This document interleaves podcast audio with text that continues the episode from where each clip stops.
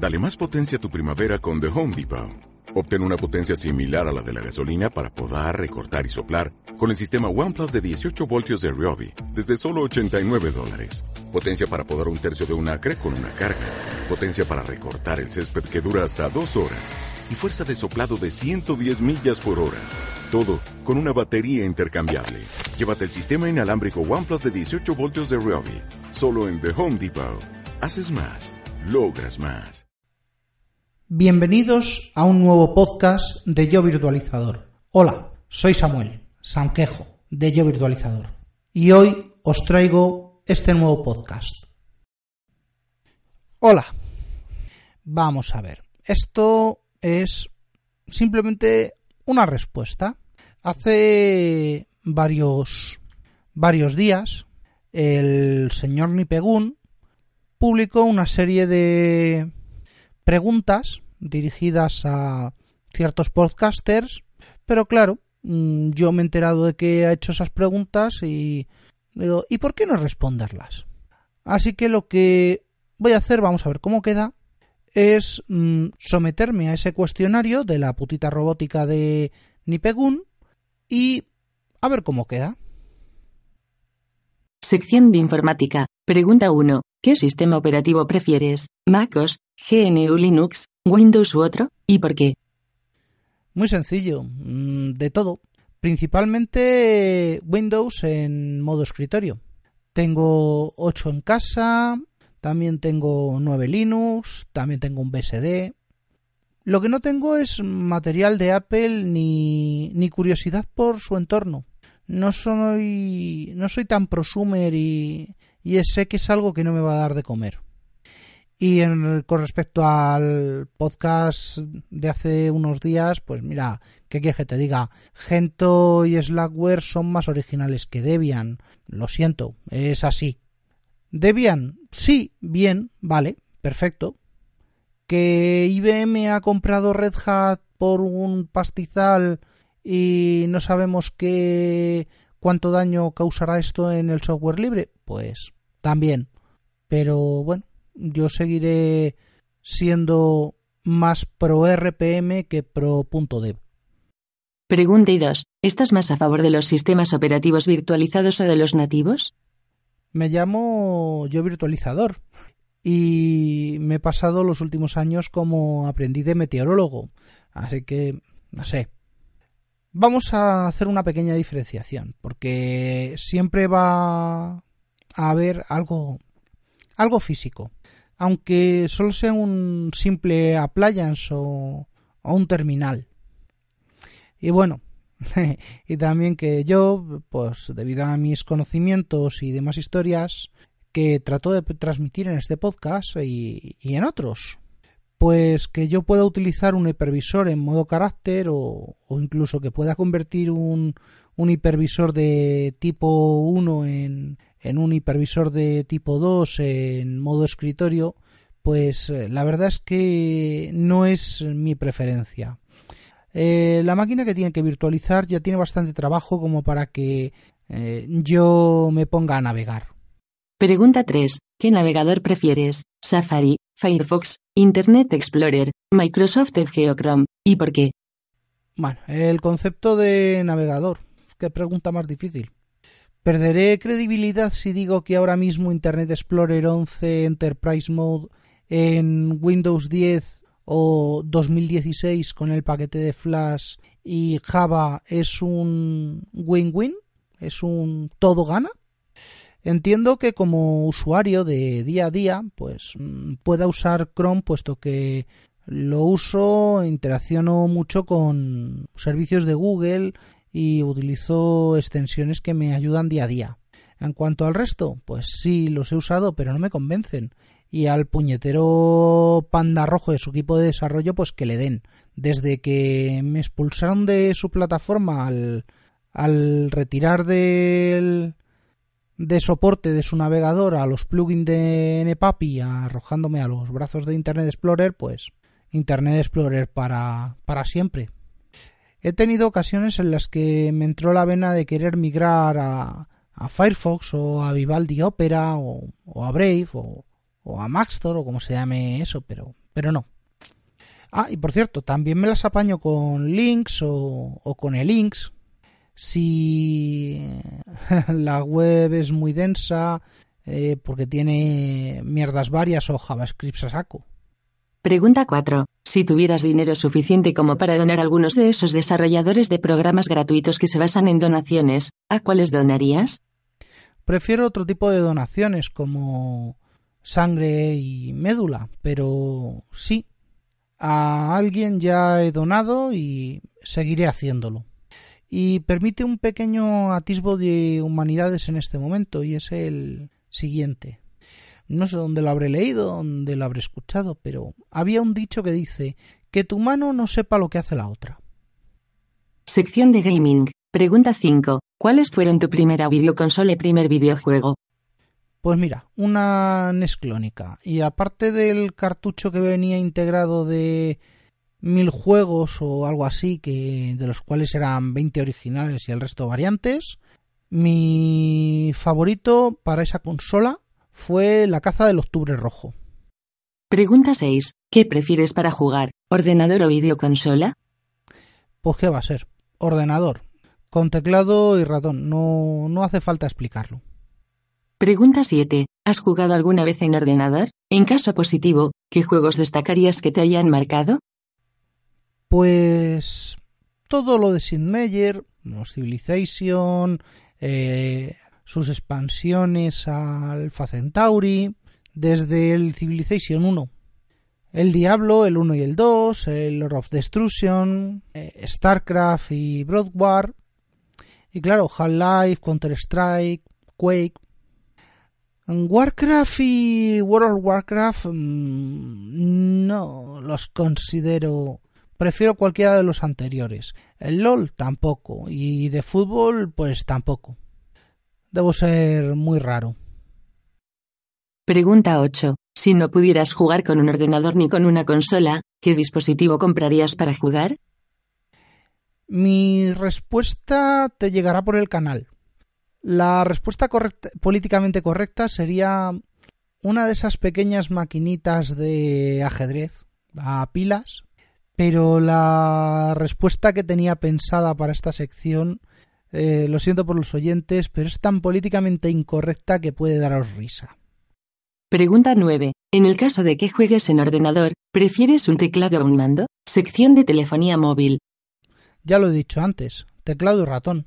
Jugué en su momento con pad, pero el puerto MIDI de la Sound Blaster ya no está disponible. Y sinceramente, mmm, no le veo, no le veo sentido. Sección de telefonía móvil. Pregunta 10. ¿Qué smartphone tienes ahora? ¿Cuál tuviste anteriormente y cuál piensas comprarte a continuación? Actualmente tengo un Ulefone S8 Pro. Ya he explicado los motivos, pero lo repetiré. Un teléfono de gama baja, de 80 pavos, todo sincronizado. Pues no me parte el mes si se rompe, los repuestos son baratos.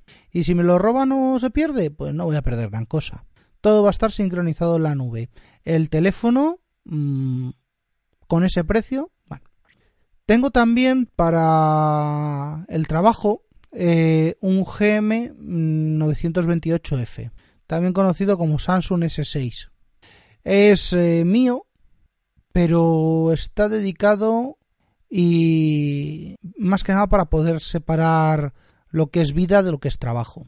Y sí, tiene un tratamiento un pelín diferente. He tenido prácticamente de todo, menos Apple, que ni me atrae ni me aporta, y la verdad es que no sé qué es lo que va a venir a futuro. Pregunta 11. ¿Qué sistema operativo móvil prefieres? ¿Android, iOS, Windows Phone o Ubuntu Mobile? ¿Y por qué? Pues Android. Básicamente porque es el que yo uso. Android 4.4 fue una gran versión. 6.01 también y actualmente pues tengo los dos terminales en Android 7 pero mi sueño realmente húmedo sería un, un sistema Symbian.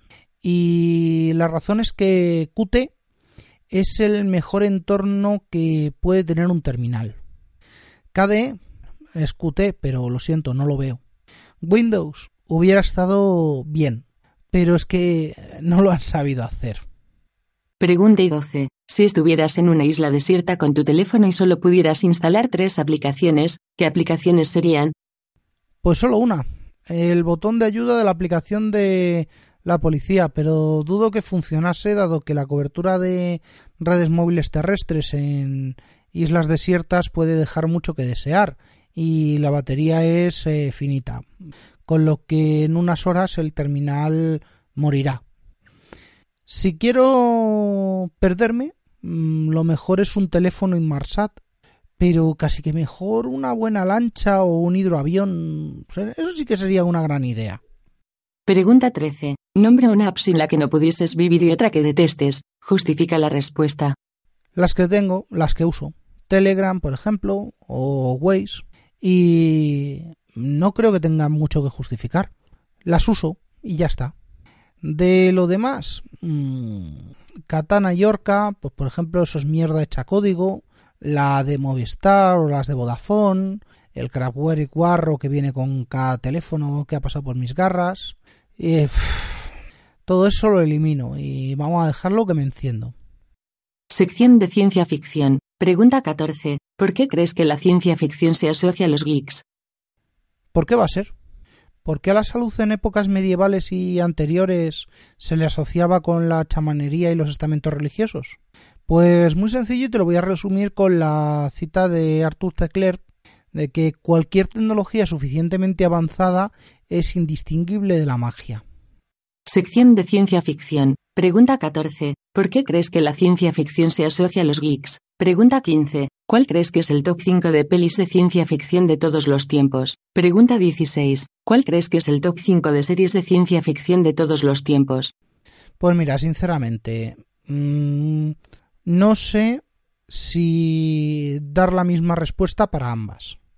Series que han estado muy bien, pues por ejemplo, Galáctica. Pelis que han estado muy bien, también Galáctica.